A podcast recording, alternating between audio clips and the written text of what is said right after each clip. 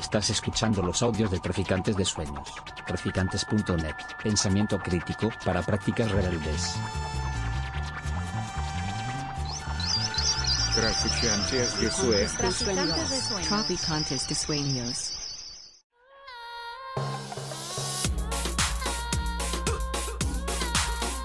Nociones comunes. Universidad Experimental de Madrid.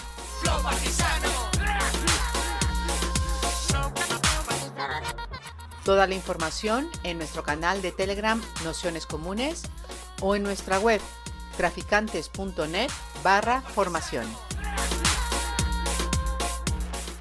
Bienvenidas, bienvenidos, bienvenidas a este curso Capitalismo Última Parada de la crisis ecosocial a las luchas que viene, que justo en el día de hoy, bueno, pues eh, un poco la, intención que teníamos era abrir un, un tercer bloque dentro, de, dentro del curso donde abordásemos pues un poco también eh, posiciones de, de, alternativa, ¿no? Es decir, los cursos que hacemos de economía crítica tienen mm, dos problemas muchas veces. El primero es que la gente o mucha gente cuando escucha la palabra economía eh, o que vienen economistas eh, sale corriendo en dirección, en dirección opuesta. Es decir, que, que, no sé si es una experiencia que también tienes, Oscar. Eh, y, luego la, y luego la segunda es que, que, muchas veces en los cursos, en estos cursos, eh, se echa de menos eh, las alternativas, ¿no? Es decir, que muchas veces nos enfocamos en análisis que, que explican muy bien el, la composición del desastre en el que vivimos, y, bueno, pues a partir de ahí muchas veces echa en falta decir, bueno, ¿y ahora qué hacemos? Eh, ¿Desde dónde plantamos cara? ¿no? Que es lo que queríamos presentar en la, en la sesión de hoy, ¿no?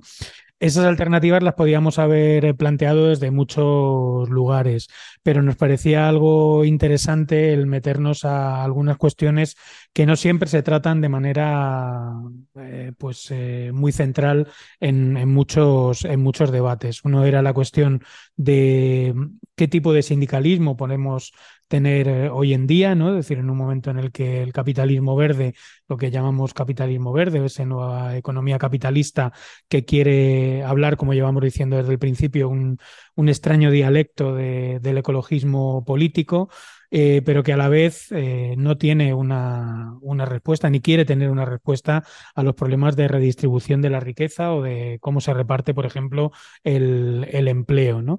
Entonces, bueno, nos parecía interesante algunos trabajos que estaban saliendo, impulsados en algunos casos por el sindicato el ASTV, pero también eh, impulsados por distintas redes cooperativas y de economía social y solidaria, que precisamente se están planteando esta cuestión, ¿no? Dentro de un horizonte de eh, crisis ecosocial, de un horizonte también de, crecimiento prácticamente eh, obligado por, por la, realidad en la que vivimos. ¿Qué papel juega el mercado laboral? Un mercado laboral que, cada vez se estrecha más, donde cada vez hay más eh, población excedente, entre, entre comillas, ¿no? o así denominada desde el punto de vista de, de, del capital.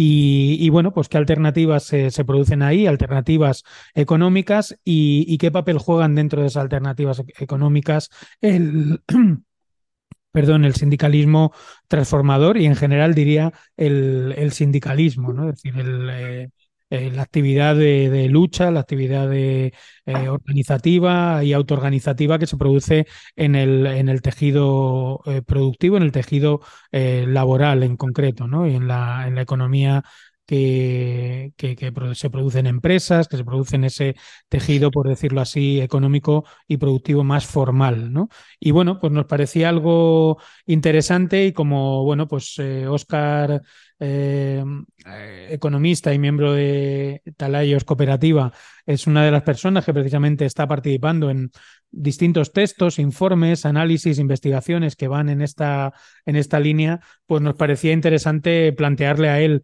esa, esa pregunta que tiene que ver con las alternativas a las lógicas del mercado y también el cómo pensar horizontes donde la, eh, economía no sea algo que nos haga huir hacia otro lado, sino que pensemos que precisamente el, horizonte debe ser el, control eh, popular, el control democrático, el control radicalmente democrático, si se quiere, de la economía, ¿no? Y de precisamente eh, todo eso que, muchas veces queda en manos de, expertos o de pseudo expertos, que al fin y al cabo son los que siempre suelen estar detrás de quienes gobiernan, si no son directamente los que nos gobiernan. Así que nada, con esto comenzamos la, sesión. Agradeceros a todos, a todas que estéis por aquí un, día más y bueno, especialmente a Oscar que se haya preparado esta presentación que, bueno, como siempre haremos una introducción y luego bueno, pues dejaremos el tiempo necesario para el debate, las preguntas, las dudas que puedan surgir. Así que nada, todo tuyo Oscar y muchas gracias. Estupendo. Pues muchísimas gracias a vosotros por la invitación. Os vamos a plantear eh, fundamentalmente los resultados de un, trabajo que hemos desarrollado durante, bueno, aproximadamente dos años. En la pandemia, fundamentalmente nos pilló en la pandemia. Y es un trabajo que, nos solicitaron desde, desde ELA, desde el sindicato ELA, desde la Fundación Manu Robles. Y, en principio, el planteamiento del, trabajo que, que nos solicitaron la cuestión era que le diéramos alternativa de recuperación de empresas en crisis eh, en el sector del automóvil. Es decir, ellos nos decían, esperamos una crisis grandísima en el sector del automóvil en, en Egoalde, en la comunidad autónoma del País Vasco y en, la comunidad foral de Navarra. Hay dos grandes empresas, eh, bueno, tres grandes, Irizar, eh, Autobuses, Volkswagen y, y Mercedes, hacernos un, estudio en el cual nos, nos deis luz sobre la posibilidad de recuperación obrera de empresas en crisis. Estamos, estamos interesados del sindicato en explorar esa, esa circunstancia. A partir de ahí vino la pandemia y recibimos una llamada y decíamos, ¡buah! Se nos cae el, estudio. Y nos dijeron, mira, que, no, que no se dediquéis solo al tema del automóvil, hacernos un estudio sobre el conjunto de la economía y plantearnos alternativas posibles en caso de, cierre de empresa y cómo el sindicato puede actuar ante, ante una crisis de gran calado en, en, cadenas productivas como la del automóvil, etcétera, etcétera, etcétera. Englobar a la economía entera. A partir de ahí se nos estableció, bueno, nosotros, Talayo Cooperativa, y yo particularmente vengo, eh, Talayo Cooperativa está en, en, en Rentería, Guipúzcoa, yo soy andaluz, he trabajado desde, desde Andalucía en, Autonomía Sur, otra cooperativa, y llevamos mucho tiempo trabajando el tema de la economía social. Entonces, a partir de ahí planteamos cómo eh, desde un sindicato se puede impulsar, nosotros llamamos unidades económicas de producción de bienes y servicios transformadoras. Eh, el reto era intentar, intentar vincular dos herramientas fundamentales para la transformación, como el sindicalismo y como la economía social, vincularla y con una dirección clara de transformación, si se quiere radical o si se quiere estructural de la economía. ¿Vale? A partir de ahí establecemos el marco, establecimos un marco y, planteamos el estudio. ¿De acuerdo? Eh,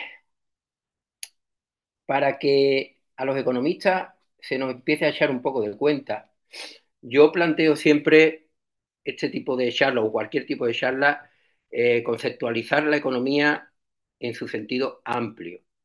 De la misma manera que hay que conceptualizar el trabajo y la empresa en sentido amplio. Eh, no es casual, no es casual que se entienda por economía o que haya un colonialismo conceptual del concepto de economía. Es decir, me explico. Se entiende por economía eh, únicamente o normalmente una herramienta para la acumulación de capital. Eh, difícilmente en las páginas de economía de cualquier diario, de cualquier periódico, de cualquier... vaya a encontrar que una hambruna en África es un problema económico. Sin embargo, si conceptualizamos la economía como una disciplina que sirve para satisfacer necesidades eh, utilizando recursos escasos, susceptibles de uso alternativo, si se quiere, la necesidad de las personas está en el centro. Es decir, los últimos 10 años ha venido la economía feminista fundamentalmente a decir a la economía que en el centro tiene que estar la vida, que en el centro tiene que estar las personas. Pues mira, esa es la definición de economía que se da normalmente en primero de cualquier carrera o en primero de bachillerato. Lo que ocurre es que por el camino se va estrechando el concepto y se acaba por entender que economía es solo aquello que genera riqueza, que genera la acumulación de capital. Eh, a eso le vamos a llamar economía capitalista. Pero la economía capitalista no es la única economía posible. Si entendemos por economía únicamente la economía capitalista, entonces el eslogan de Margaret Thatcher será indiscutible, no hay alternativa. La economía es la economía capitalista. Pues nosotros decimos que no. Es más, hoy en día, y desde hace bastantes años, se le llama economía social, se ha, acuñado el, eh, el término economía social. Economía social, estos dos conceptos juntos, es claramente una redundancia, que economía no va a ser social. Claro, pero había que ponerle un apellido a la economía para que se entendiera un tipo de economía que sí atiende a, las necesidades, a las necesidades de las personas o que subordina la maximización de beneficios o que, subordina la acumulación de capital a, otro, a otra serie de, de objetivos. Y poner la necesidad de las personas, la vida en el centro. A eso se la llama economía social. Pues bien, esa es la economía. Esa es pura y simplemente la economía. Eh, cuando algunas personas que, entendemos la economía desde una economía crítica, es cierto que algunas veces hemos casi evitado llamarnos economistas. Yo creo que hay que recuperar el concepto de economía porque como disciplina que sirve para satisfacer las necesidades de las personas, difícilmente va a haber una disciplina más interesante desde lo social. Otra cosa es que no nos dejemos atrapar el concepto por la economía capitalista pura y dura. Por tanto, desde el planteamiento que nosotros hacemos, hacemos un planteamiento bastante más amplio que únicamente la economía capitalista. Hablamos de una economía que no sirve únicamente para acumular capital, que es un sentido estrecho, sino que es más amplio y que sirve para satisfacer las necesidades de las personas. En ese mismo tema, eh, o en ese mismo eh, ámbito, ocurre con el concepto de trabajo. El concepto de trabajo, os he puesto en la presentación, concepto de trabajo eh, ocurre prácticamente lo mismo. una definición que se da en la enseñanza primaria,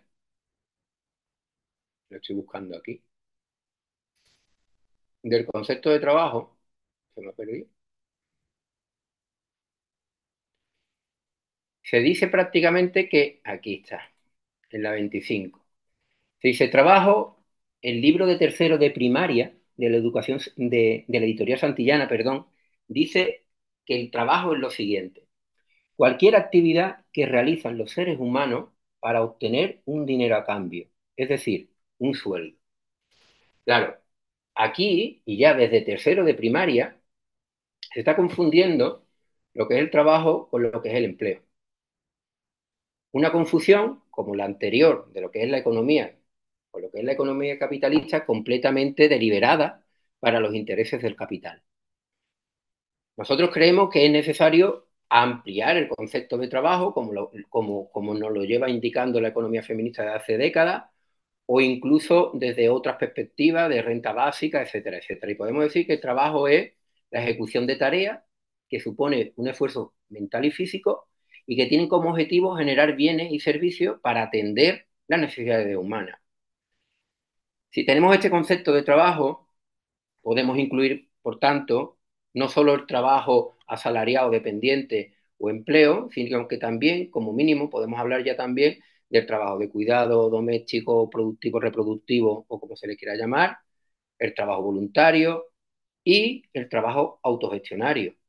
Que si bien es cierto que el trabajo autogestionario se realiza con un, con un dinero, un sueldo a cambio, pero es completamente distinto del trabajo convencional, en el empleo, donde hay un empleador y donde hay un empleado, donde hay alguien que es autónomo y alguien que depende de ese empleo.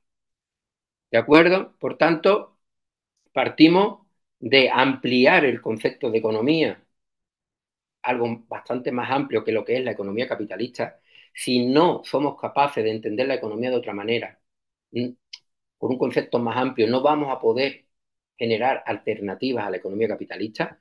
Si únicamente hablamos de la economía capitalista, si únicamente nos ceñimos al objetivo de la economía capitalista, difícilmente vamos a generar alternativas. Y lo mismo ocurre con el concepto de trabajo. ¿De acuerdo? Bien, pues este, desde, desde un principio, me gusta a mí plantear esto desde ya. Si estuviéramos cara a cara, esto ya me daba pie a que si alguien quería decir algo, que lo dijera. No sé si aquí esto es bastante más problemático o no, pero bueno, voy a continuar. Por tanto, si decimos que la economía capitalista se, tiene como objetivo la acumulación de capital y, y, nosotras, nosotros queremos poner la economía al servicio de la satisfacción de las necesidades de la gente, es cuando aparece el concepto de economía social. ¿Vale? El concepto de economía social lo podemos definir como la economía social comprende el conjunto de iniciativas socioeconómicas, formales o informales, individuales o colectivas, que priorizan la satisfacción de las necesidades de las personas por encima del lucro. ¿Vale? Dentro de este concepto de economía social puede entrar desde cualquier cooperativa autogestionaria del mundo de la agroecología a la Fundación 11 o eh, la Fundación La Caixa o etcétera, etcétera, etcétera. Es decir, es un concepto tan amplio, la economía social, que eh, llegado un momento en el que las personas que estamos trabajando desde, desde las economías transformadoras, como que no nos satisface esta visión de la economía social. Es decir, le pedimos, queremos pedirle más a la economía social. No nos sirve únicamente una economía social que se adapta al mercado capitalista. Queremos una economía social que combata, que haga frente, como que plante cara, como, como el planteamiento que, que me hacía Pablo, que plante cara a la economía capitalista. Entonces, a partir de ahí es cuando empezamos a hablar de economía social transformadora. Es decir, no solo queremos una economía una economía que sirva para satisfacer las necesidades de, las personas por encima del lucro, como puede hacer la Fundación ONCE, sino que queremos además que no se adapte al mercado capitalista, sino que eh, combata la economía capitalista, que se enfrente a la economía capitalista.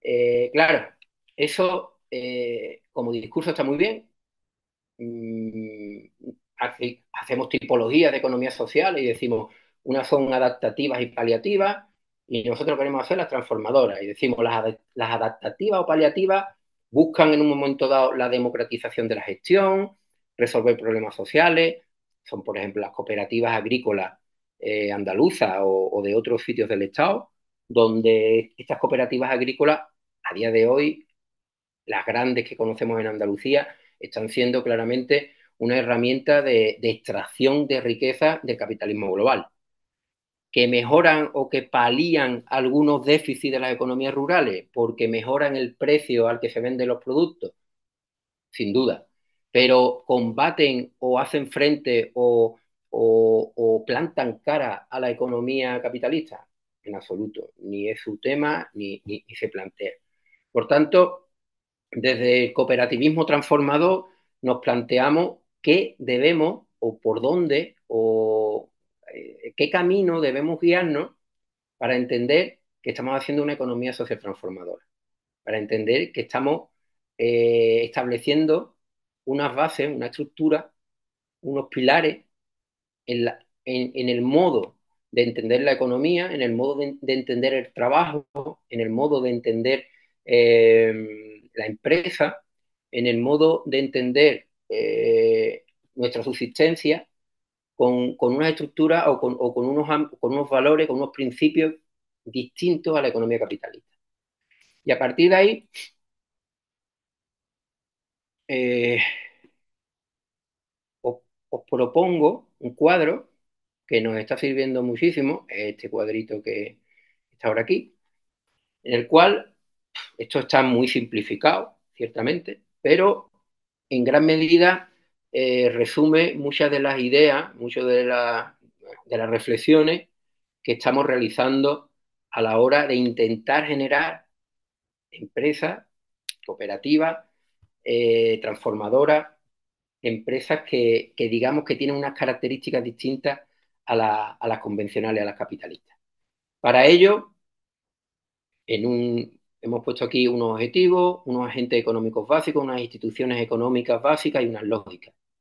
La economía capitalista se guía por unos objetivos, eh, considera a los agentes económicos básicos, a las personas, a la naturaleza y al dinero de una determinada manera y entiende de una determinada manera también unas instituciones económicas básicas, como son el trabajo, el valor y la propiedad. Mira, la economía capitalista tiene como objetivo el beneficio, el beneficio económico, la maximización de las ganancias, la reproducción del capital.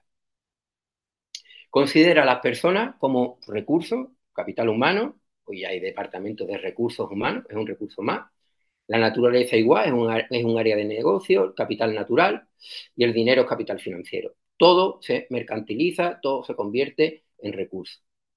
Desde la economía transformadora queremos mirar o queremos hacer una reconsideración social de la actividad, de los trabajos.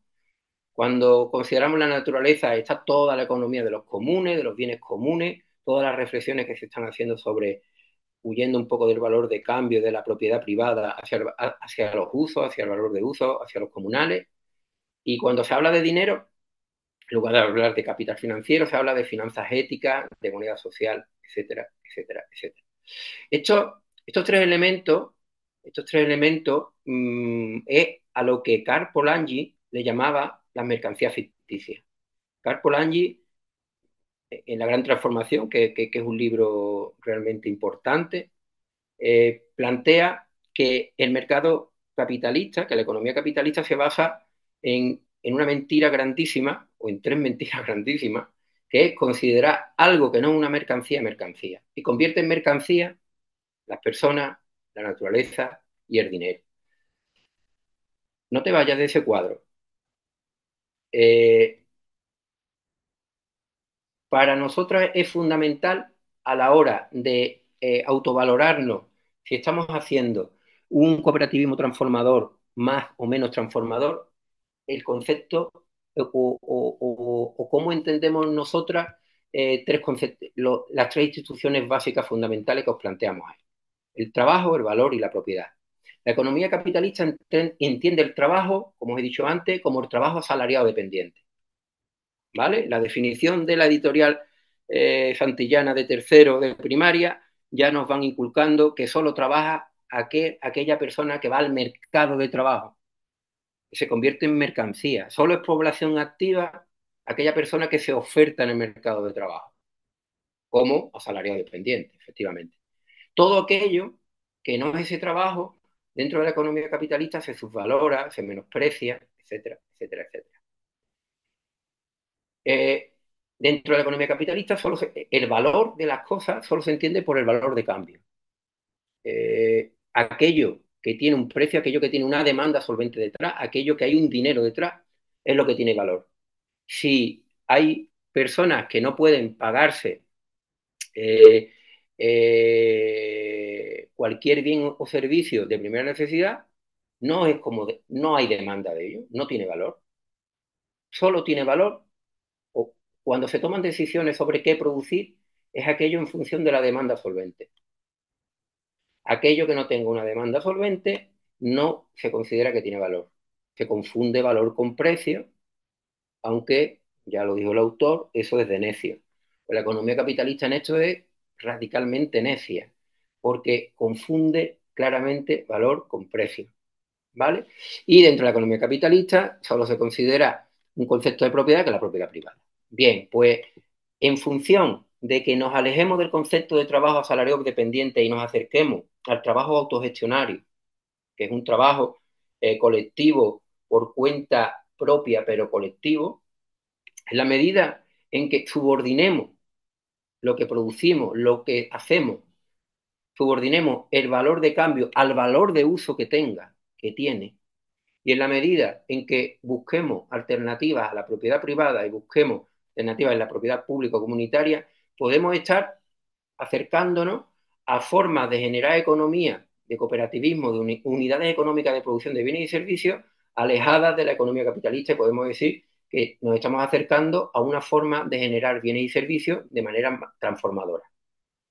¿Vale? En la medida en que hablamos de trabajo autogestionario, en la medida en que hablamos de valor de uso incluso por encima del valor de cambio, aunque, aunque estemos en una economía capitalista, con mercados capitalistas y tengamos que buscar siempre la sostenibilidad eh, económica básica, y en la medida en que nos olvidemos de la propiedad privada de los medios de producción y busquemos otras formas de propiedad distinta a la privada de los medios de producción.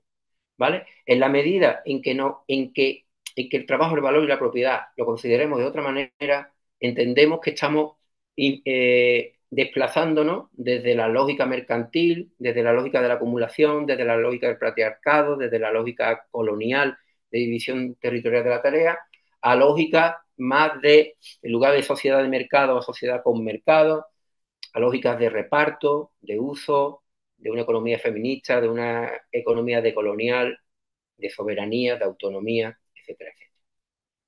Esto muy rápido, después me podéis plantear todo lo que os parezca todo esto, ¿vale? Por tanto, este primer bloque, cuando hablamos de economía, lo intentamos hablar ya con la S final, aunque yo como andaluz lo, lo tenga crudo. Hablemos de economías, no de la economía. La economía capitalista no es la economía. Por tanto, hay alternativas. Si confundimos economía con economía capitalista, la señora Thatcher se sale con la suya y acabaremos diciendo no hay alternativa. Pues sí que la hay en la medida en que seamos capaces de plantear eh, otra forma de entender las personas, la naturaleza, el dinero, el valor, el trabajo y la propiedad. Casi nada. Pero ahí estamos. Voy a ir bajando, ¿vale? Esto es la parte más teórica, pero bueno, mm, eh, eh, creo que se me entiende. Vamos a ir bajando. aquí la cuestión era desde, desde la economía social y desde el sindicalismo cómo plantar cara y cómo generar, también aquí en lo macro, cómo, cómo plantear una estrategia socioeconómica transformadora. Eh, olvidándonos de las políticas monetarias, de las políticas fiscales, que ciertamente a día de hoy tenemos poca capacidad sobre esas políticas, es, es posible hacer una política económica transformadora, territorial, ¿Es posible desde, desde los sindicatos y desde la economía social generar unas estrategias más globales de transformación de la economía territorial, de economías territoriales, de economía de una ciudad como Madrid o de pueblos de Andalucía o de comarcas de Euskal Herria? El planteamiento que nosotros hicimos, esto fue también en el trabajo conjunto con la gente del sindicato y de, y de la fundación, en un momento determinado les planteé la pregunta, oye, ¿cuál es el modelo socioeconómico transformador, soberanista, que tiene un sindicato soberanista como ELA. Y la realidad fue que me dijeron, planteárnoslo vosotros. Como tal, no tenemos un modelo, no tenemos una estrategia como tal. Claro, esto es muy, esto es muy grande. Nosotros hemos planteado aquí una serie de cuestiones que espero os sirvan. Si queremos hacer una estrategia socioeconómica de transformación, cuando hablamos de economías territoriales, economía en un determinado sitio, podemos plantear estas dos cuestiones. ¿Cómo se produce y qué se produce? Si cambiamos el cómo se produce y cambiamos el qué se produce, decidimos incluso sobre qué se produce, en cierta manera ya estamos hablando de controlar la economía, que es la otra cuestión que, que planteábamos hoy. Es decir, no puede haber un control sobre la economía, no puede haber una, democratización de la economía si no decidimos sobre qué se produce. Si, lo, el qué se produce lo siguen eh, determinando los mercados, ese eufemismo para decir que quien determina qué se produce es quien tiene dinero, acumula capital, pues dicen los mercados son los que se deciden, no, decide la demanda solvente que son los capitales, si no le damos la vuelta a eso, difícilmente vamos a poder controlar lo económico. Claro, si decidimos sobre qué hay que decir, hay que decir también sobre el cómo se produce. Bien, pues dos respuestas fundamentales. Si decimos eh, queremos controlar la, economía, queremos autonomía económica o soberanía económica, el término autonomía y soberanía desde el punto de vista económico yo aquí casi que lo doy por sinónimo, y entiendo soberanía económica o autonomía económica eh, como la capacidad de mantener y enriquecer la vida al margen de la valorización del capital. Somos capaces de buscar, de, establecer herramientas, ámbitos, mecanismos, procedimientos, procesos, empresas que sean capaces de eh, generar economía al margen de la valorización del capital, en la medida en que seamos capaces de eso, estaremos controlando lo económico. ¿Vale? El cómo producimos, nosotros planteamos cómo vamos a producir a través de entidades de economía social transformadora. Es decir, las comunidades laborales, las unidades económicas de producción, para nosotras la idea es que se guíen por, el concepto de economía social transformadora. Herramienta de transformación del modelo productivo, la economía social transformadora, que dice el cómo producir. El qué producir, tenemos que avanzar en la que ya denominamos soberanías estratégicas. Cuando se habla de la soberanía alimentaria, el concepto de soberanía alimentaria viene a decir que un, pueblo, una localidad, una, una comunidad tenga capacidad sobre la alimentación que produce y consume, pues ampliamos ese concepto y hablamos de, además de soberanía alimentaria, como mínimo, de soberanía energética, de soberanía tecnológica, de soberanía financiera, etcétera, etcétera, etcétera. Es decir, el objetivo de intentar lograr una soberanía económica territorial en un territorio completo debe basarse en el cómo producir que se basa en la economía eh, social transformadora, que en el fondo estamos hablando de la soberanía del trabajo, es decir, cuando nosotros hablamos de cooperativismo eh, transformador y de trabajo autogestionario, lo que estamos buscando es la autonomía laboral, es la soberanía del trabajo.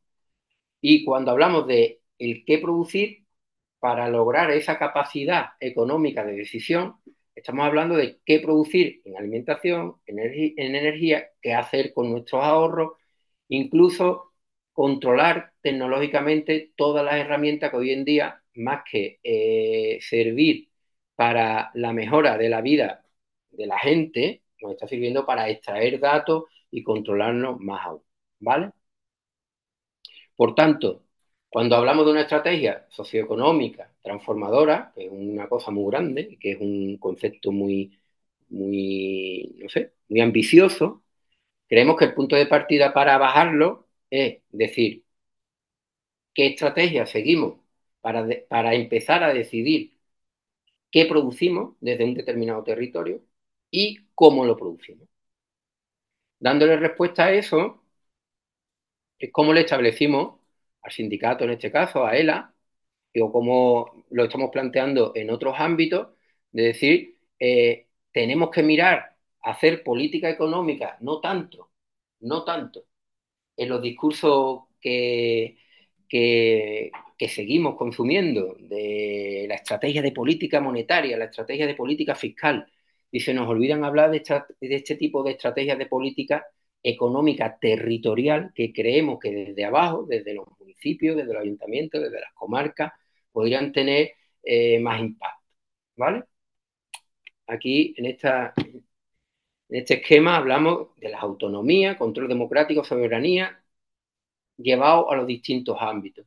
Cuando hablamos de economía social transformadora, estamos hablando de soberanía del trabajo, de la capacidad de decisión de las personas que ponemos en común nuestro trabajo y nuestro capital y nuestros dolores de cabeza, que seamos capaces de autogestionarnos sin depender de un patrón, sin depender de un capital que nos dice lo que tenemos que hacer.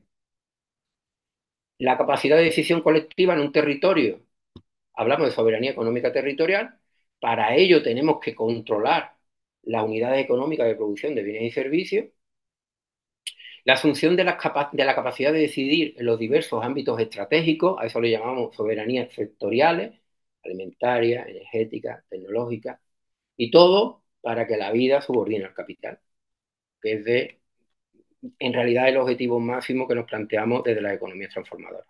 ¿Vale? Para llegar a esto, para llegar a esto mm, tenemos que hablar de no solo, no solo eh, llevar a cabo un tipo de empresas de producción de bienes y servicios, sino que si no cambiamos el modo de consumir, el modo de distribuir y las finanzas, no vamos a ser capaces de cambiar el modo de producción. Es decir, si queremos transformar lo económico, tenemos que transformar orgánicamente como mínimo esta fase del, proceso económico general. No podemos pretender generar cooperativismo transformador consumiendo, consumiendo como estamos consumiendo ahora. Tenemos que cambiar el modo de consumir. Y claro, lógicamente, si no establecemos mecanismos de distribución potentes, alternativos, con las mismas lógicas de las que estamos hablando en la producción, tampoco vamos a ser capaces de reproducir eh, eh, el, ámbito. Desde las finanzas igual. Ya tenemos experiencias de cooperativas y eh, finanzas éticas. Todo tiene que ir con los mismos características, con los mismos principios, con los mismos valores. En eso estamos hablando cuando hablamos de un mercado social transformador. Es decir, las economías sociales transformadoras requieren otro modo de funcionar en cada fase del proceso o ciclo económico básico. Producción, comercialización, distribución, consumo y ahorro y crédito. En este sentido, se trata de crear un mercado social transformador para avanzar en un proceso transformador emancipador. Hay un problema grave cuando hablamos de cooperativismo, que nos centramos únicamente o casi no únicamente, porque también hay muchísimo cooperativismo de consumo, pero tenemos que ser capaces de mirar todo esto de una manera orgánica desde todos los prismas. Y todas las fases tienen que estar sólidas, tienen que solidificarse para que haya una retroalimentación favorable. ¿Vale? Por tanto, cuando hablamos nosotros, mm, desde Talayo y se lo planteamos al sindicato una estrategia socioeconómica soberanista o transformadora, lo que estamos diciendo al sindicato es planteemos, sindicato o cualquier otro organismo que nos quiera escuchar, planteemos otra forma de producir, miremos a la economía social transformadora, analicemos la economía desde otra perspectiva del territorio y, hablemos de las soberanías estratégicas básicas para reterritorializar las economías, etcétera, etcétera, etcétera. ¿Vale?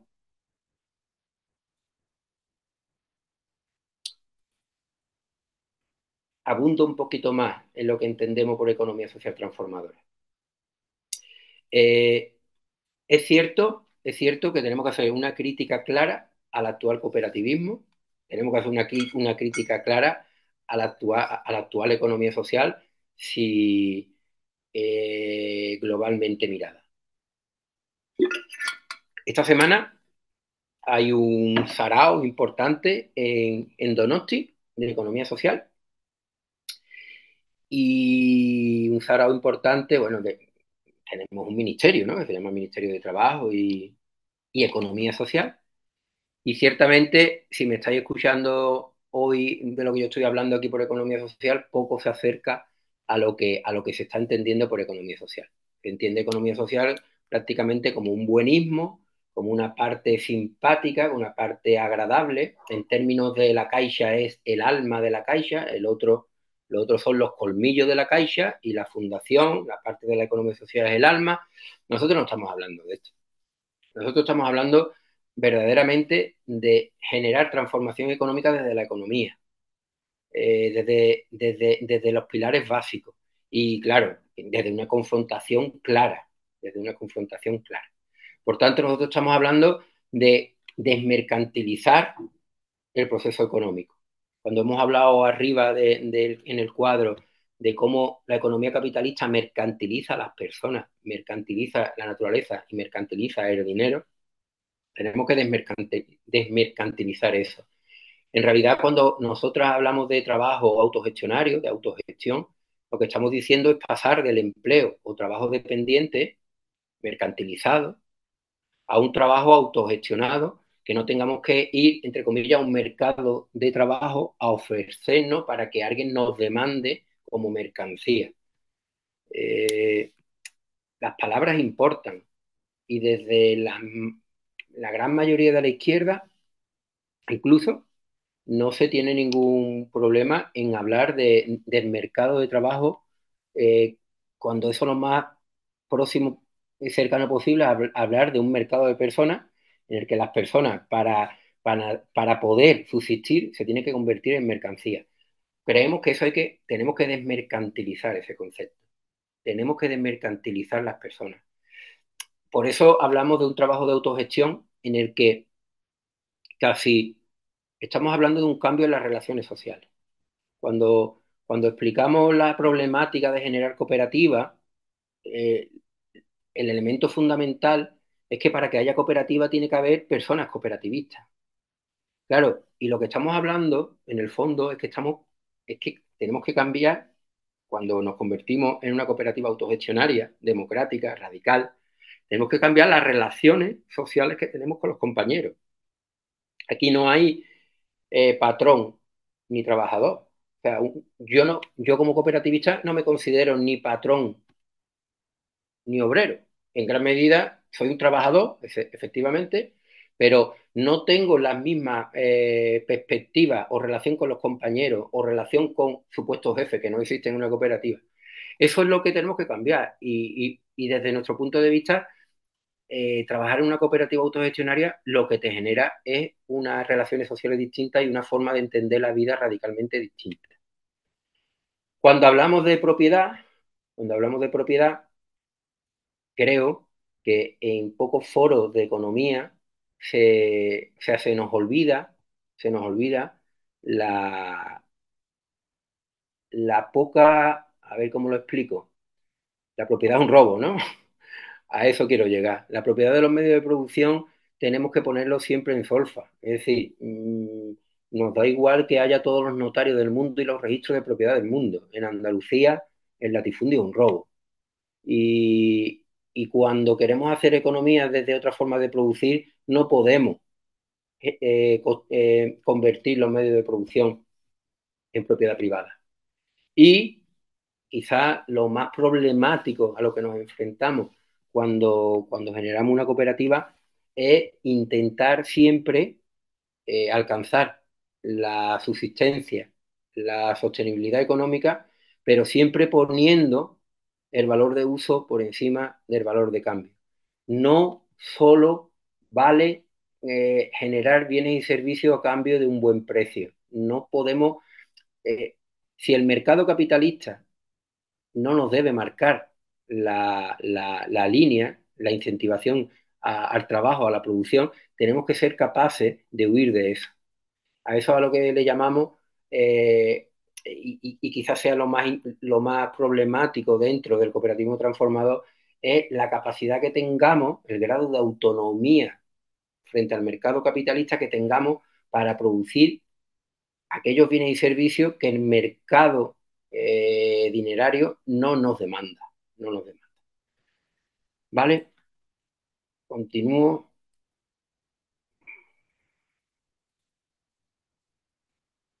Cuando hablamos de economía social transformadora, en gran medida estamos hablando de un cambio de lógica a nivel micro, a nivel empresa, de la acumulación al reparto.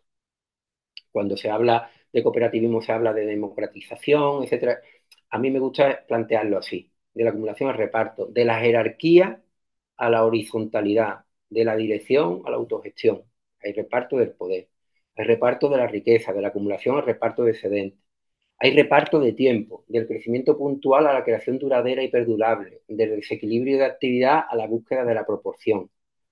Y desde el punto de vista de la propiedad, de la propiedad privada a fórmulas colectivas de uso de los medios de producción. Es decir, si somos capaces de generar economía social transformadora, en lo micro estaremos hablando de reparto de la riqueza.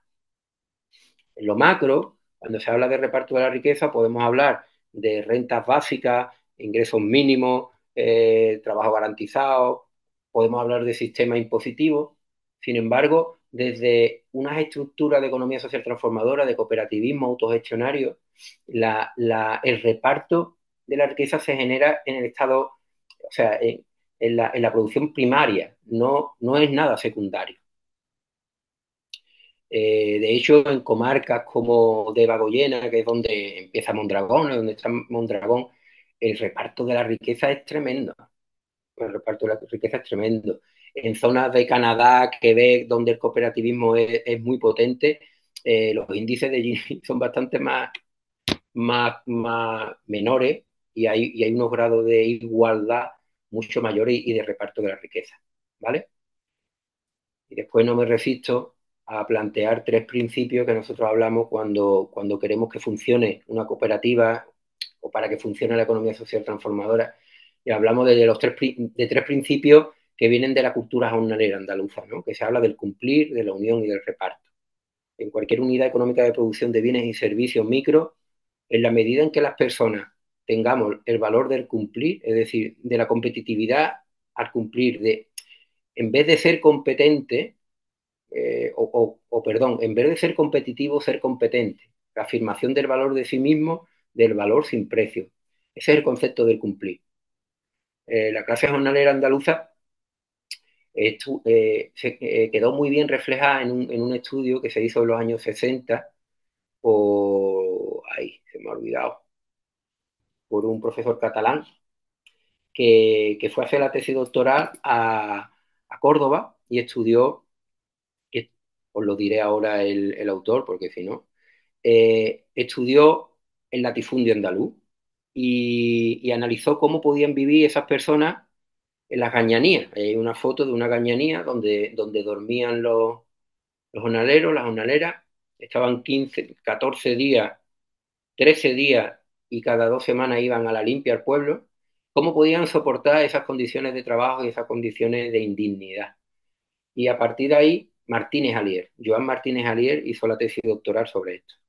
Y a partir de ahí sacó estos, estos tres principios básicos y, decían, podían soportar todo esto desde el concepto del cumplir frente al señorito. El señorito era el flojo, el que no cumplía. La clase jornalera andaluza cumple. Desde la unión, desde la cooperación entre los compañeros y desde el concepto de reparto. Siempre ha habido un concepto de reparto frente a la injusticia del latifundio. Pues si nosotros en un, en, un cooperativismo autogestionario somos capaces de individualmente y colectivamente establecer estos tres principios, vamos a generar otra forma de generar, de generar bienes y servicios completamente distintos. Y continúo. Eh, a partir de, eh, bueno, o he estado hablando de economía, o he estado hablando de la estrategia socioeconómica soberanista que planteamos al sindicato, o he estado hablando de economía social transformadora como elemento fundamental, y cómo, cómo, cómo centramos más eh, el planteamiento al sindicato, en este caso ELA, y el planteamiento que nosotros le decíamos de, de dar el salto de un sindicalismo clásico a lo que nosotros llamamos, creo que, bueno, hay otra forma de ser un sindicalismo transformador, pero nosotros le planteábamos creemos que es muy importante que haya un cambio en el concepto de trabajo. Es decir, para el sindicalismo clásico, el objetivo es defender el trabajo asalariado dependiente, el trabajador por cuenta ajena. Ese, es el concepto de trabajo del sindicalismo clásico y, para lo que es el sindicalismo clásico, para defender aquella persona que presta su trabajo y es explotado por quien le compra eh, la, fuerza de trabajo. ¿vale? En esa relación aparecen los sindicatos como mecanismo de defensa. Claro, nosotros le planteamos dar un paso adelante, no solo de defensa de las clases trabajadoras, sino de ir a por los medios de producción, estamos hablando de impulsar desde, desde el sindicalismo la economía social transformadora tal como nosotros la planteamos. En este caso, lo que le estamos diciendo al sindicato es abra el concepto de trabajo eh, que es objeto de, vuestra, de vuestra intervención y no solo considerar la defensa del trabajo asalariado dependiente por cuenta ajena, sino impulsen, impulsen el trabajo autogestionario. Este fue el punto de partida del trabajo. Ellos nos planteaban qué posición o qué podían hacer el sindicato con las empresas en crisis. Las empresas en crisis, a día de hoy, el sindicato tiene su buen equipo de abogados que cuando una empresa entra en crisis, entra en quiebra, en concurso de acreedores, llega allí el equipo jurídico e intenta sacar lo más posible para, para los trabajadores. Aquí la cuestión es si el sindicato, además de eso, debe analizar la opción de que los propios trabajadores se queden con la empresa y que esa empresa capitalista convencional eh, sufra una transformación tal que se convierta en una empresa autogestionaria. En ese caso, el sindicato pasaría de ser defensor de derecho adquirido como trabajador a salario dependiente a ser un asesor o impulsar una nueva forma de generar empresas. No es moco de pavo esto. Esto es lo que nosotros le planteamos. Si cambiáis el concepto de trabajo, que, debe, que también desde, desde, al menos ELA, se ha cambiado el concepto de trabajo desde la economía feminista y consideran el trabajo reproductivo o el trabajo de cuidado, el trabajo doméstico también como trabajo, le digo, o le, dijimos plantear el trabajo autogestionario también como parte de, de, de, lo que desde el sindicato se debe impulsar. Este fue la clave, esta, y esta es la clave en, en, lo que hoy en día tienen encima de la mesa sindicatos que quieran, que quieran no solo defender a la clase trabajadora como, como prestadores de servicio o alguien al que al, otra persona le explota, sino que se dé un paso adelante y se apueste por un, una nueva economía desde la economía social transformadora como base, como conjunto de comunidades microeconómicas para una estrategia socioeconómica transformadora en el que estemos cambiando la forma de producir los bienes y servicios con un concepto distinto de valor, de trabajo, de propiedad, de personas, etcétera, etcétera, etcétera, y que desde ahí podamos decidir qué producimos, buscando la autonomía, soberanía alimentaria, energética, eh, tecnológica, financiera, etcétera, etcétera, etcétera. Desde los sindicatos, como organizaciones, como organizaciones populares, eh, tienen muchísimo campo que hacer en esto, mm, tanto en la recuperación de empresas en crisis y transformación en entidades de economía social transformadora, como en la construcción de lo que hablamos antes de un mercado social transformador. Eh, nosotros aquí en Andalucía siempre decimos que, que si el Sindicato Andaluz de Trabajadores pusiera un mínimo de dos estanterías con productos que se generan desde cooperativas vinculadas al sindicato, mejoraríamos muchísimo. Lo que ocurre es que no hay esta, esta forma de entender lo económico desde el sindicato, ni desde los partidos, ni desde casi ningún sitio.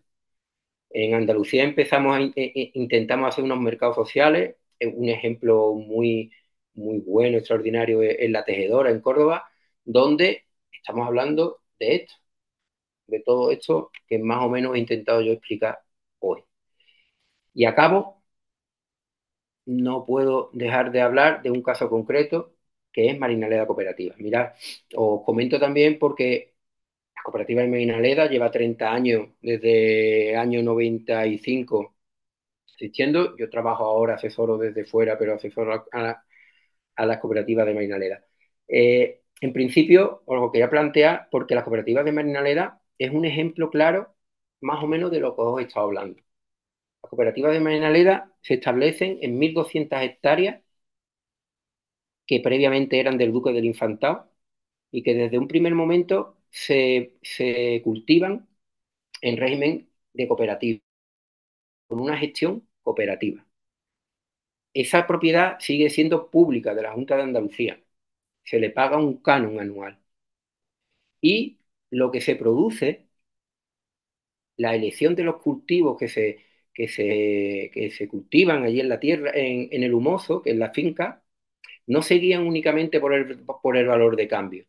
No vamos a, a, cultivar solo aquello que genera más dinero, sino que establecemos, o se ha establecido allí, que hay un objetivo distinto a la acumulación de capital, a la acumulación de beneficios y es la generación de empleo de calidad.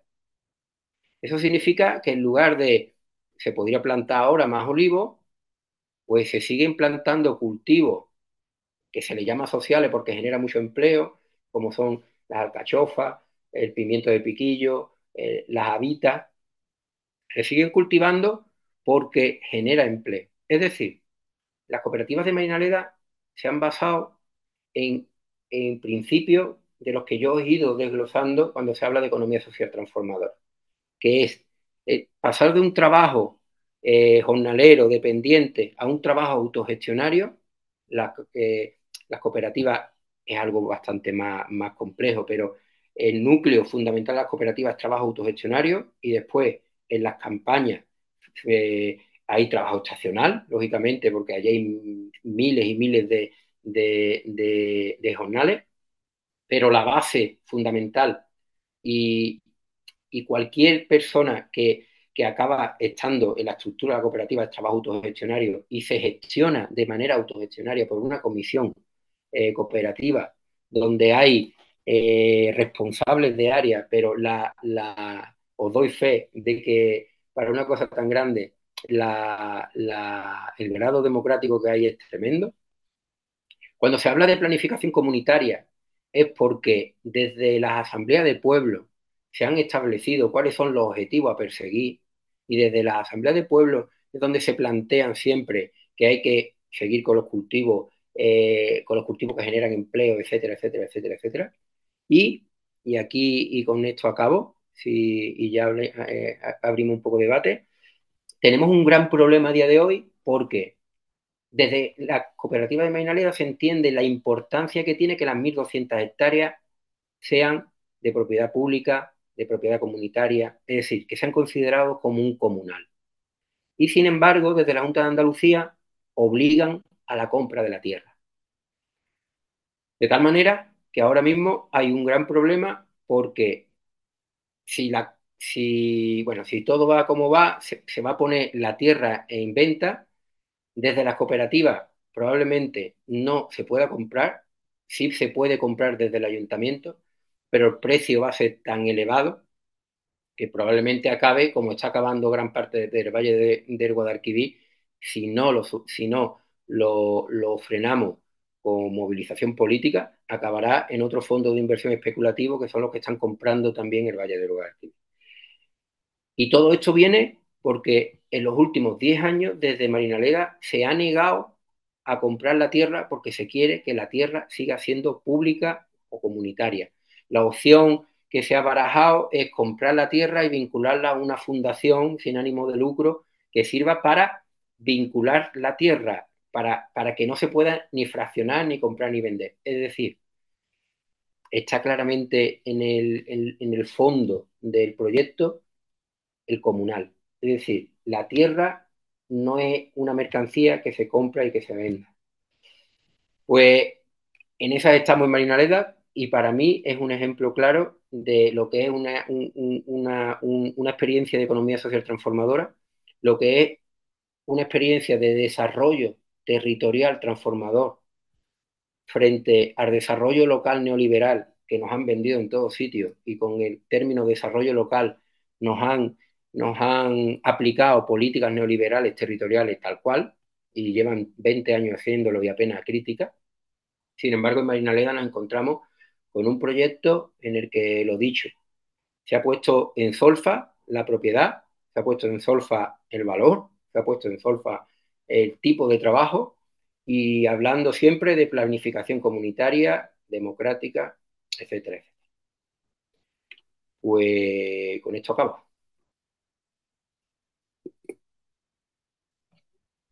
Pues muchas gracias, Oscar. Y nada, pues eh, comenzamos el, debate. Cualquier cuestión que se quiera plantear, pues es el, es el momento.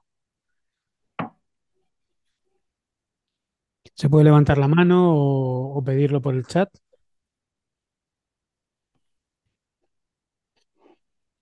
Pues Domingo, adelante. Vale, Oscar, me parece muy interesante que hayas metido el tema de la alimentación porque eh, si bien tenemos claro que eh, con la sanidad pública, con la educación pública, entendemos que deben ser universales, eh, con la alimentación, pues de alguna manera mm, creo que entendemos que mm, está establecido que es el, sector privado quien tiene que proveer a la comunidad de, esa alimentación. Nos estuvo hablando Pablo también del tema de la vivienda, mm, que con las cooperativas tampoco se solucionaba el problema, las cooperativas de vivienda, porque para acceder a ella, pues también hacía falta eh, unos ingresos, digamos, de base para poder, entonces, que había mucha vivienda construida ya o que se tendría que construir vivienda desde el sector público, más o menos entendí. Entonces, mi pregunta para ti, Óscar, es eh, mm, ¿cómo entiendes que tiene que organizarse eh, una necesidad básica como es la alimentación en nuestro país? Si tiene que ser algo que sean las cooperativas, además del sector privado que, que va a seguir existiendo, si tienen que ser las cooperativas que se creen de manera autogestionaria o si también el sector público, no solamente con los supermercados, que se hablan de que hubiera supermercados sociales, sino que también eh, si el sector público se tiene que implicar en la producción de, alimentos, no solamente en la distribución y venta, sino también en la producción de alimentos, porque ya sabemos que eh, con todo esto del, mercado de semillas, que también hay grandes empresas que tienen el control de las semillas, entonces es difícil. Entonces la pregunta es, si tiene que ser el sector público, además de las cooperativas, si tiene que ser el sector público el que se implique en la alimentación. Si queréis, vamos juntando más, eh, más cuestiones y así las va contestando Oscar. Eh, no sé si por ahí hay alguna cosa más. Yo sí, yo sí te quería preguntar una, una cosita. Eh, has, como has señalado dentro de las preguntas que, que os hacían desde, desde los sindicatos, bueno, pues la posibilidad de, de generar alternativas a empresas en crisis, eh, medianas, pequeñas, grandes, a partir de, un horizonte en el que el, sindicato o los propios trabajadores se organizasen y generasen una estructura cooperativa. Eh, ¿Hay ahora mismo algún ejemplo que esté en marcha, algún caso en el que hayáis trabajado, algo que, que sea más o menos reciente que, en la crisis actual, pues haya, haya sucedido esa situación y se haya dado o se haya buscado una alternativa a, partir de, esta vía, sería la, pregunta. Y, Carmen había pedido también la palabra, así que le damos la palabra a Carmen también. Gracias.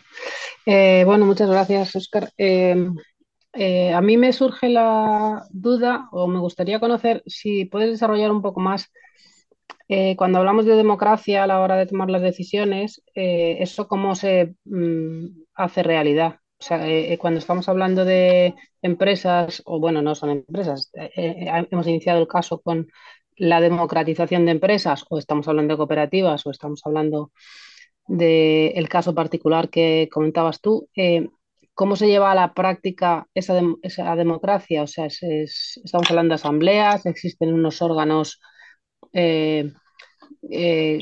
consejeros, no sé, porque a mí me parece que al final es lo más complejo, ¿no? Eh, hacer realidad esa democratización que sea realmente, que, sea realmente em, por participación y que se haga eh, por extensión de una inteligencia colectiva, ¿no? Que de manera que, que todo, todas las decisiones o la mayor parte de las decisiones que se toman sean representativas de no solo de lo que piensan la mayoría, sino de lo que necesita la mayoría. Gracias. Muy bien, pues eh, juntamos estas tres y luego le damos la palabra a Dora, que había pedido también para hacer preguntas. Así que primero contesta estas tres para no, juntar muchas y luego seguimos. Vale. Eh, sector público en la alimentación. Ya, ya está interviniendo. Cuando hablamos de, de neoliberalismo y poca intervención, yo ya no sé si reírme o no. Mira, en Andalucía eh, en Andalucía está habiendo ahora mismo un ataque especulativo brutal de los fondos de inversión sobre tierra. El sector público andaluz está interviniendo a favor, le está poniendo alfombras rojas a, la llegada de los fondos especulativos que están controlando hectáreas hectáreas de tierra en Andalucía. A día de, eh, es decir, en, poco tiempo no se va, eh, el enemigo no va a ser el terrateniente, el enemigo es el fondo de inversión que ya no sabemos ni dónde está el enemigo lo público está interviniendo claramente. Y ahora, ahora hay un plan de infraestructuras hídricas para generar, para generar regadío donde no hay agua. echarán cemento, intervendrán, echarán cemento, hinchan la burbuja especulativa que hay sobre ciertos eh, territorios y eh, globalizarán todavía más las cadenas alimentarias de lo que ya lo hay. Claro que hay intervención mm, pura y dura. Yo creo que debe haber una intervención en sentido contrario, claro que sí.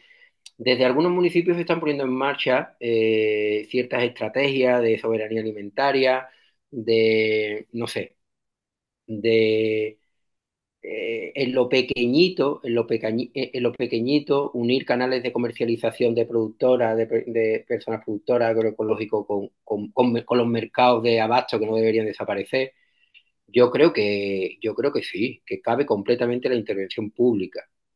Y sí, desde la intervención pública, porque aquí, cuidado, yo no, yo no soy de la opinión de decir eh, todo debe ser cooperativo. No, no. Yo cuando, en función de, del sector, en función del territorio, en función de la estrategia, digo público-comunitaria y en un momento dado, como os he dicho en, en Marinaleda, la tierra es pública y la gestión es cooperativa. Yo aquí, claro que desde donde se pueda, desde los municipios, desde diputaciones, ojalá fuera desde, desde comunidades autónomas, se establecieran una estrategia de soberanía alimentaria pura y dura, tal cual. Eh, creo, creo que ahora mismo, al menos en Andalucía, se está perdiendo gran parte de las posibilidades a futuro de cualquier toma de decisiones sobre el territorio, sobre el territorio, sobre, sobre la base de la vida. Y eso es gravísimo, eso es gravísimo. Eh, un caso de recuperación de empresas. Tenemos casos pequeñitos ahora mismo, asesorando. Eh, no hay así ninguno culminado. Estamos trabajando también en un, en un equipo de un equipo para generar un, procedimiento, pero sí, sí os puedo contar un caso que se dio en Andalucía en el año 15, en el año 2015, de una, de una, de una piscina pública, del servicio de una piscina pública en Puerto Real, Cádiz. Eh, llegó Podemos, mm, Podemos ganó en Cádiz y en Puerto Real, pues en Puerto Real el equipo de gobierno se encuentra con una piscina eh, municipal y un, gimnasio y unos servicios deportivos con una plantilla de 30 personas en las que había tenido dos subcontratistas, el segundo ya extremadamente pirata, y aquello estaba, aquello estaba fatal. Iniciamos un, proceso en el que aprendimos todo y todas, y se convirtió aquello en cooperativa. Eh, a día de hoy, la prestación de servicios de piscina de, Puerto Real y servicio también de gimnasio y demás se lleva por esas personas que, que, fueron personas asalariadas a esos piratas y se convirtieron en, cooperativistas. Funciona muy bien, salvo que en los últimos dos o tres años con la subida de la energía, bueno, fue financiada por COP57, fue apoyada por Club Natación Mairena, que es una entidad deportiva pero de economía social de Mairena de las Arafes, creo que es el mayor club mm, de natación de Andalucía y demás, y tienen una visión de economía social de todo lo que se genera. Entonces se generó, como nosotros decíamos en plan de un poco de coña, una UTE, ¿no?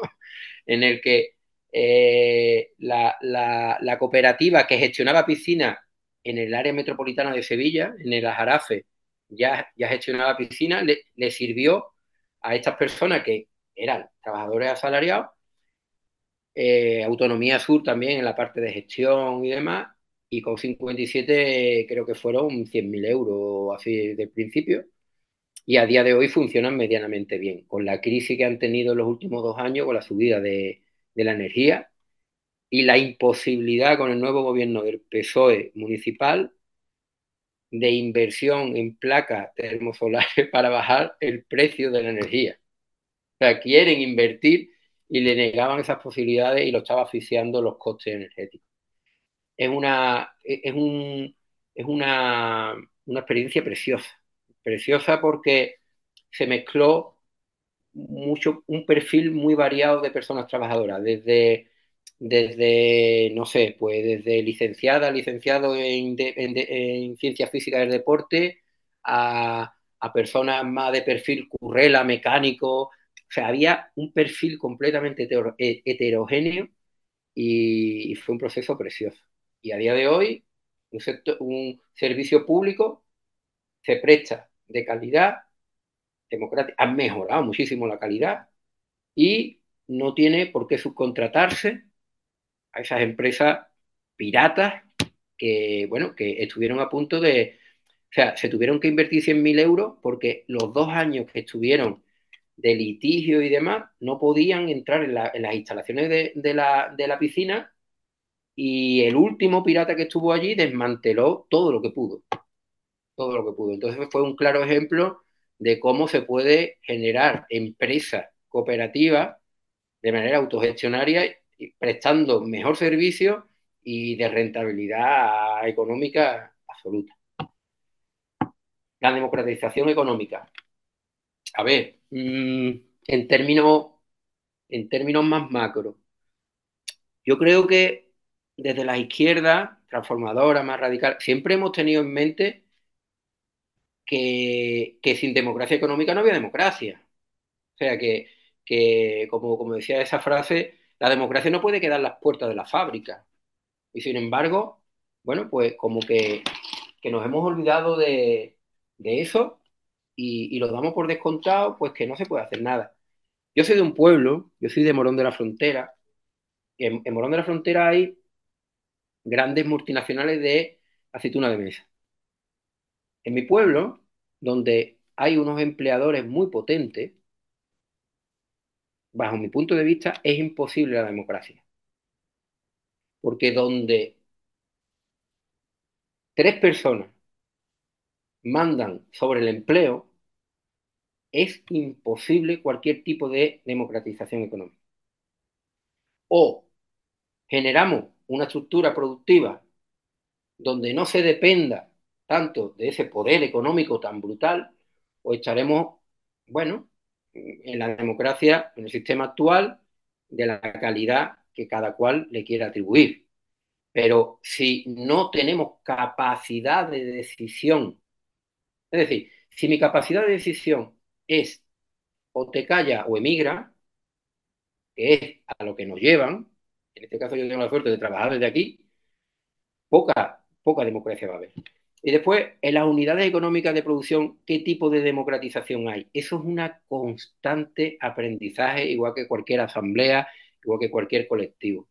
Eh, tenemos que tener siempre claro, y cuando trabajamos de manera democrática, que es una asignatura que siempre tenemos ahí y que hay que dedicarle esfuerzo y trabajo a, a, a cómo se informa, a cómo se transmite la información, a cómo se delega también, cómo se delega, a cómo se, a cómo se utilizan o se dejan utilizar los, liderazgos.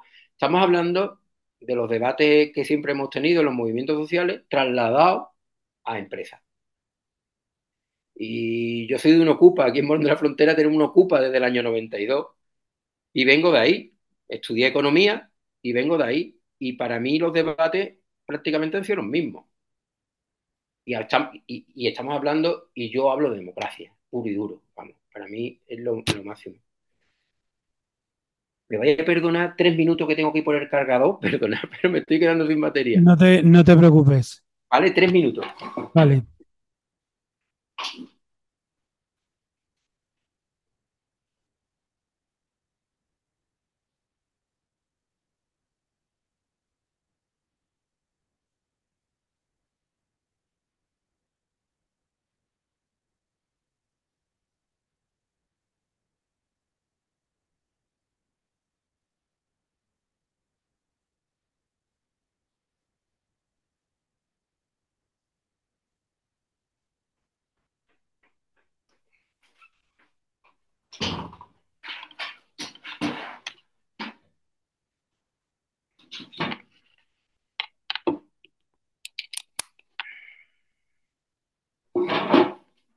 Ya estoy aquí. Pues eh, había pedido la palabra eh, Dora y luego le dejamos eh, la palabra a Domingo, que también había pedido. Así que adelante, Dora. Vale, pues eh, sí, lo mío más que una pregunta era así como, como una reflexión eh, sobre también lo que decía Carmen y decías tú, Oscar, sobre ¿no? Cómo, cómo, generar esas estructuras que funcionen. Y yo pensaba, por ejemplo, en el caso de Galicia y los montes vecinales en mano común, que, que son históricamente, ¿sabes?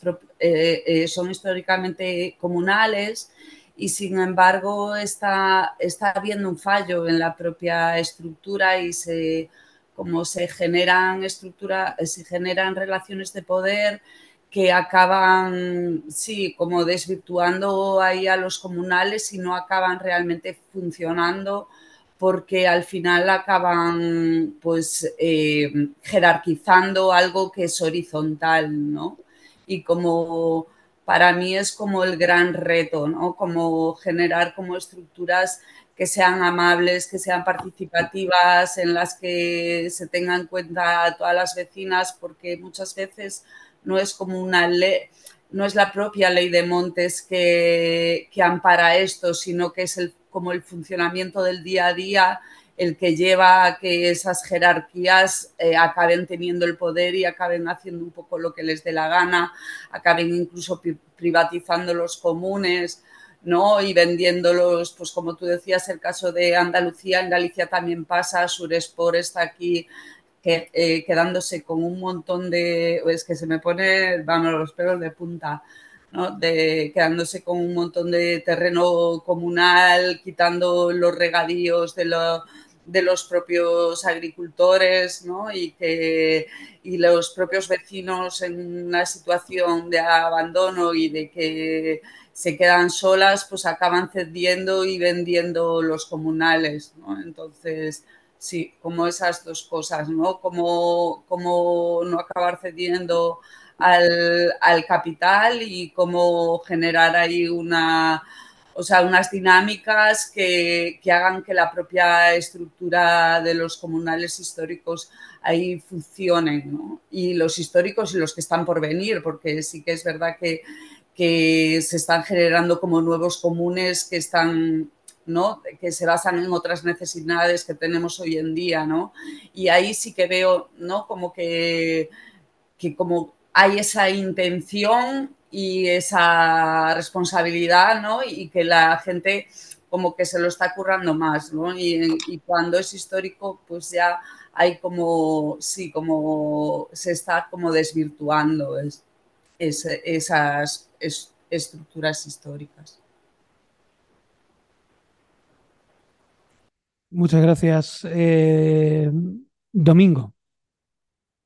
Sí, vale. Yo ahora para, para repreguntar a Oscar, porque antes he eh, sobre el sector público, que si está interviniendo de alguna manera en la alimentación. O sea, no, eh, entiendo, tengo más o menos claro que, que, el Estado y capital pues van de la mano y esto que se habla de la colaboración de las administraciones públicas, la colaboración público-privada. O sea, eh, en ese sentido sí tengo claro que las administraciones públicas pueden favorecer el capital. Yo me refería más bien a una cosa que voy a decir que igual es, no sé, como muy comunista, a lo mejor lo voy a decir, es el hecho de que eh, eso, el Estado tenga tierras en propiedad, como mencionabas que la Junta de Andalucía en los terrenos de Marinaleda tenía la propiedad de esas tierras, si el Estado puede tener esas tierras y además de alguna manera pues eh, contratar a una serie de personas con formación y experiencia, por ejemplo, en agroecología, para que cultivara esas tierras y eh, pues diera esa provisión de alimentos a, la, a las comunidades que allí vivieran. O sea, igual que tenemos claro lo que te digo, que el profesorado se encarga de proveer de educación o el personal eh, sanitario se encarga de proveer atención médica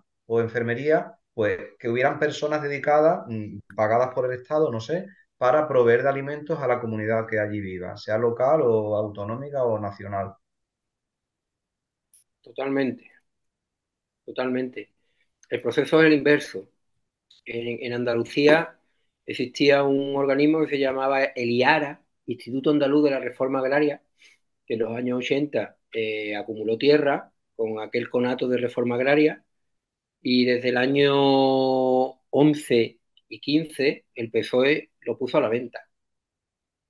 Lo puso a la venta al mercado, al mercado capitalista. Yo, claro que sí. Yo creo, yo creo que no lo impide el marco jurídico existente. Yo creo que no lo impide en absoluto.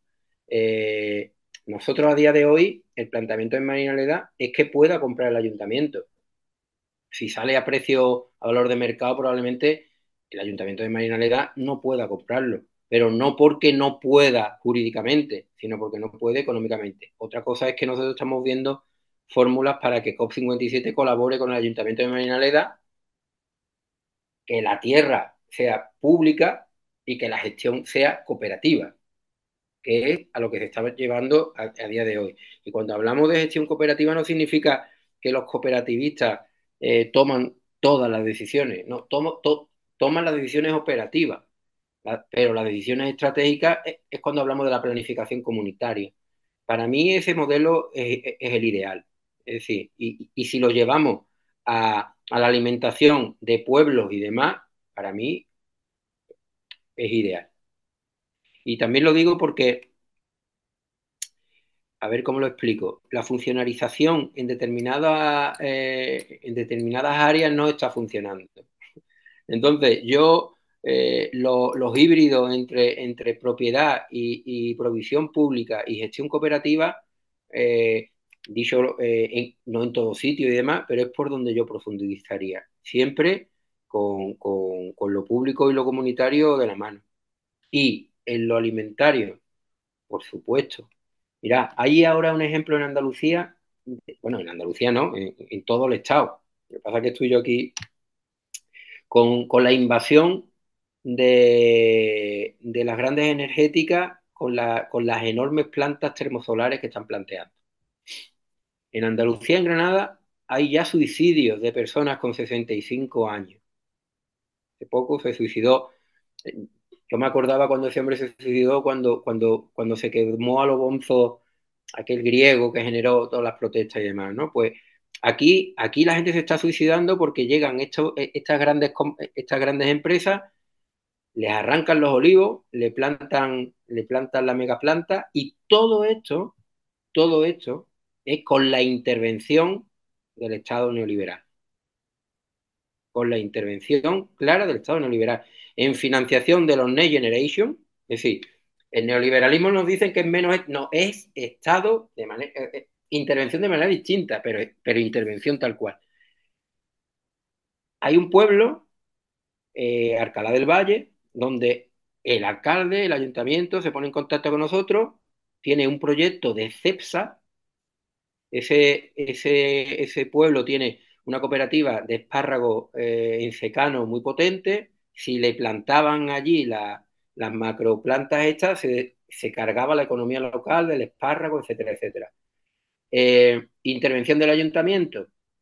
Primero cambiar las ordenanzas municipales porque ellos te vienen con, el ejército de abogados y, es que por las buenas por las malas están obligando al alcalde a, que, a poner eso. Primero lo hemos frenado y ahora hay una intervención del ayuntamiento a favor de una comunidad energética.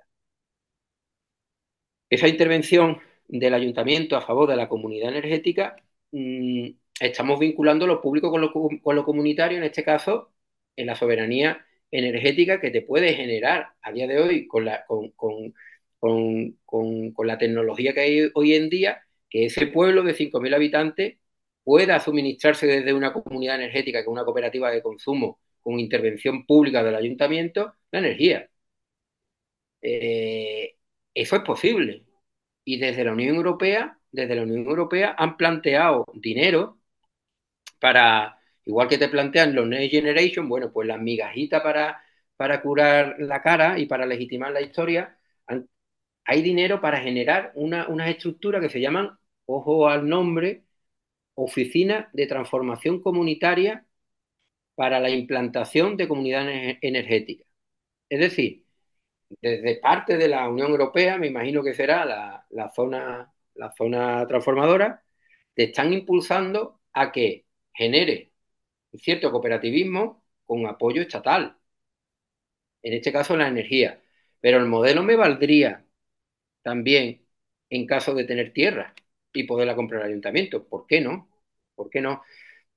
yo no quiero mm, extenderme más, pero mirar, ha habido una dejación de funciones en lo económico por parte de las izquierdas. Y lo sigue habiendo. Una dejación de funciones total. Es verdad que vivimos en una economía capitalista con muy poca capacidad de maniobra, pero es que no, ni la poca capacidad de maniobra que nos deja la economía capitalista desde los movimientos sociales, los movimientos, eh, hemos delegado en eso. Y a día de hoy, y a día de hoy, estas cuestiones que, creo yo que están en la base de la vida, de la subsistencia, apenas se está hablando. Apenas se está hablando. Somos cuatro, cuatro economistas y personas que no le que, le pierden el miedo a la economía, pero verdaderamente han conseguido, han conseguido que la gran mayoría de la ciudadanía entienda que economía es algo de expertos. Y ahí han ganado. Y ahí nos han ganado. Incluso desde, bueno, desde, la, desde los movimientos más transformadores y demás. O, o hacemos nuestra la economía y no mirando por arriba, sino desde lo más cercano, lo que estamos hablando, o difícilmente vamos a democratizar nada, difícilmente vamos a mejorar nada. Eh, hay una pregunta de Jorge en el chat, la voy a leer para que, para que quede grabada. Dice, buenas tardes, me gustaría plantear las siguientes dudas. En un sistema productivo y comercial tan complejo e interdependiente, ¿qué haría falta para una economía en la que se decidiera democráticamente qué se produce y cómo puede organizarse la sociedad para ello? ¿Puede hacerse desde un solo país? ¿Se puede con autogestión local satisfacer las demandas de toda una sociedad? No es cambiar esas concepciones de trabajo, valor, etcétera, y la autogestión, soluciones ya ensayadas, se necesitan nuevas medidas adaptadas a esta situación global de producción tan interrelacionada. Muchas gracias. Y, yo, te, yo te quería lanzar otra, otra pregunta, que es que, a ver, eh, muchas veces visto desde, desde la economía social y, solidaria, eh, se está produciendo un fenómeno, sobre todo en, yo creo que en lugares donde hay gobiernos progresistas, podríamos llamar, ahora que se usa mucho este apelativo, donde una parte importante de la economía, eh, de la economía social, eh, depende más que en exceso de, de los presupuestos públicos, ¿no? Y, y eso se ve muy bien en, zonas del Estado como Cataluña y como Euskadi, donde ves eh, una parte muy importante de la, de la economía social y solidaria que, realmente es una economía licitadora y en el peor de los casos mayoritariamente subvencionada, por decirlo, por decirlo así. ¿Tú ves que ese, ese peligro también, eh, también existe en la medida en que señalabas antes, ¿no? De ese, esa parte pequeña, como ilustrativa, eh, bondadosa de la, de la economía, que también lo ofrece la economía social y solidaria y que, y que sirve para, eh, poniendo pequeñas cantidades de dinero, eh, generar redes que, bueno, sean ejemplificantes, pero que no, realmente no están agarrando esos elementos que tú señalabas de economía radical, ¿no? Es decir, en, el, en la cuestión de eh, que señalabas de Marina Leda, por ejemplo, o en otros ejemplos de economía social, realmente donde se bregan es en la realidad del mercado, o sea, realmente están generando otra empresarialidad, otra comunidad económica y, al fin y al cabo, pues esa, esa dimensión más radical de la, de la economía que se brega con esto que está diciendo Jorge, ¿no? Que es competir. Es decir, siendo competentes, pero a la vez hay que, hay que competir. No sé, bueno, por preguntarte cómo ves esa, esa cuestión. Y bueno, si hay alguna pregunta más, nos lo ponéis por el chat. Y si no, bueno, pues ya con estas dos iríamos cerrando eh, porque ya son las 9 menos, menos 20, pero bueno, si hay alguna más, lo podéis ir comentando y, te damos la palabra, Oscar. Mm, yo creo que de una manera o de otra se va a reterritorializar la economía, por las buenas, por las malas. Es decir, eh, mm, es verdad que hemos llegado a una complejidad global, que, que, la división internacional del trabajo es brutal, que, que hay una complejidad tremenda eh, en cada producto. Eh, los estudios aquellos de hace 20 años de las cadenas de valor, las que participaban alrededor de 200, eh, había un estudio de 200 empresas con localizaciones distintas para, me acuerdo que era un, para un traje de, un, jugador de baloncesto o de no sé, me acuerdo, ¿no? Yo creo que la economía a corto medio plazo se tiene que descomplejizar, reterritorializar y que un elemento que no hemos tocado aquí, pero me imagino que sí habéis tocado en estos días, que la crisis medioambiental, tal, tal, tal, tal, tal, nos va a llevar a, al territorio, al territorio, a, a reterritorializar. No estamos hablando de autarquía ni nada de eso, pero estamos hablando que, que, que, lo, que, lo, que lo cercano, lo primario, tiene que primar, va a primar.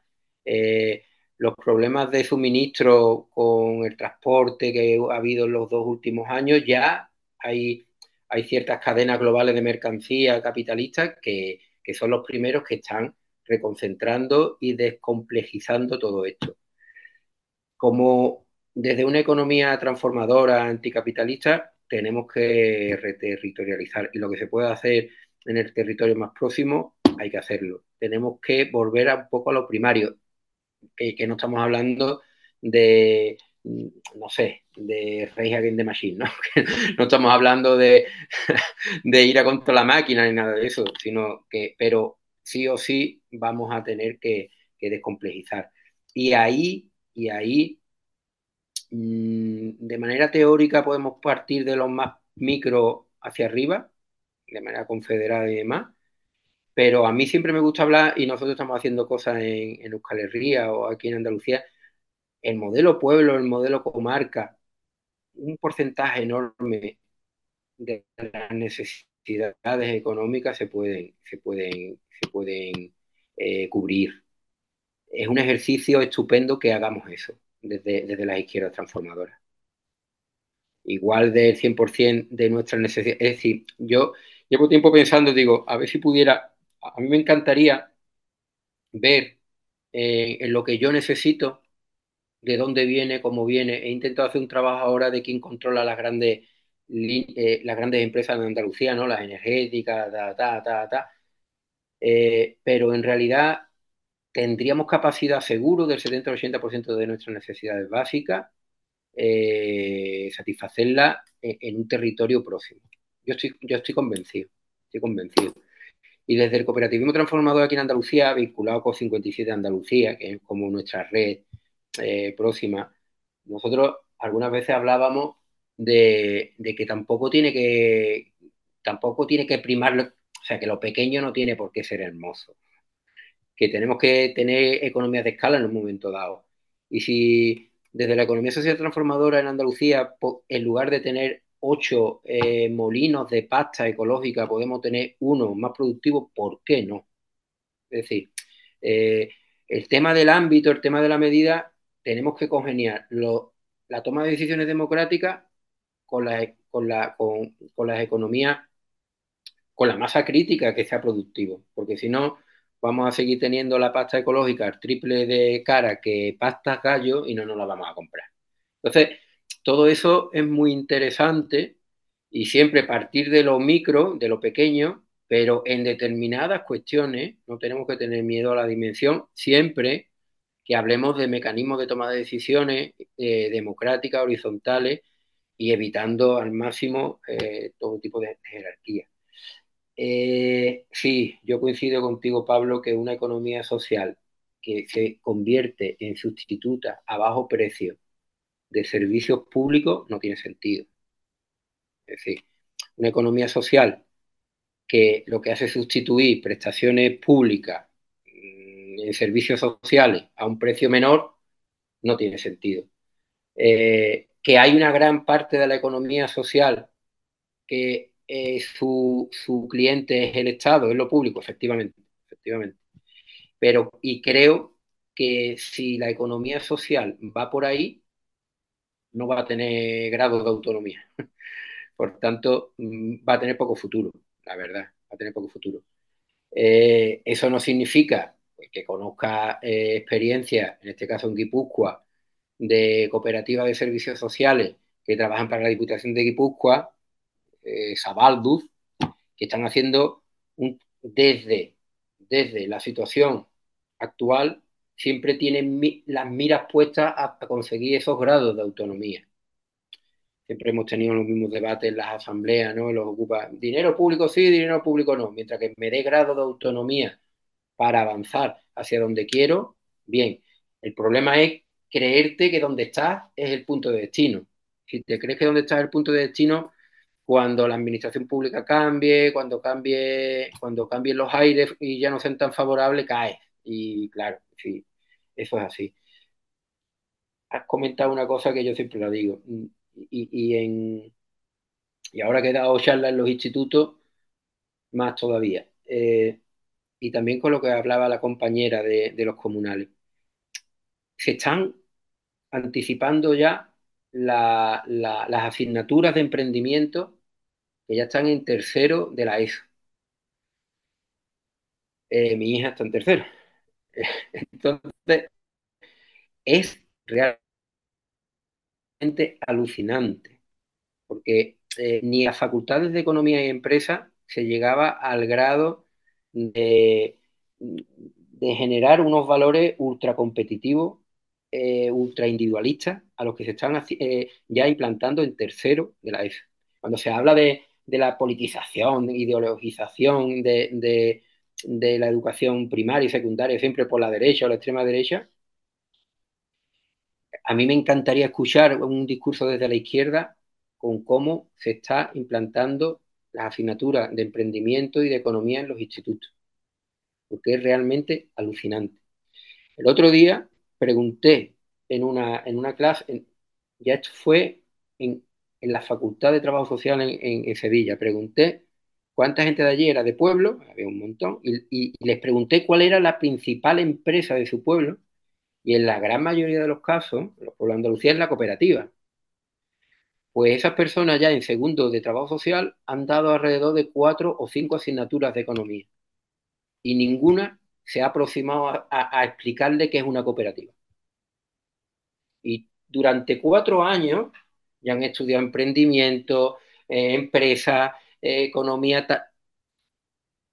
No hay un mínimo de visualización, y yo empiezo esta charla siempre por ahí, de hablar de economías en general, y desde ya tercero les están inculcando que, no hay alternativa, el tallerismo llevado al emprendimiento y a la educación primaria y secundaria, o el concepto de trabajo que os he trasladado, que es de una editorial concreta. Entonces, me, eh, me parece un milagro casi que estemos hablando de estas cosas en determinados sectores de la sociedad cuando el, el individualismo y los valores para que ocurra lo que ocurra tiene herramientas tan, potentes.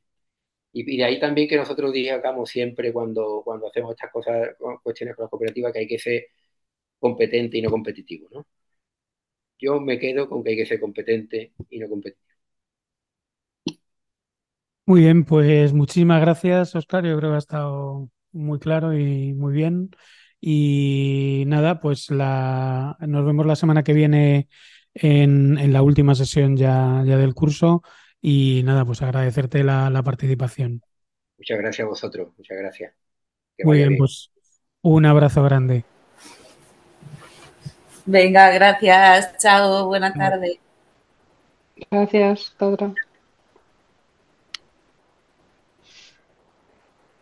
Hum?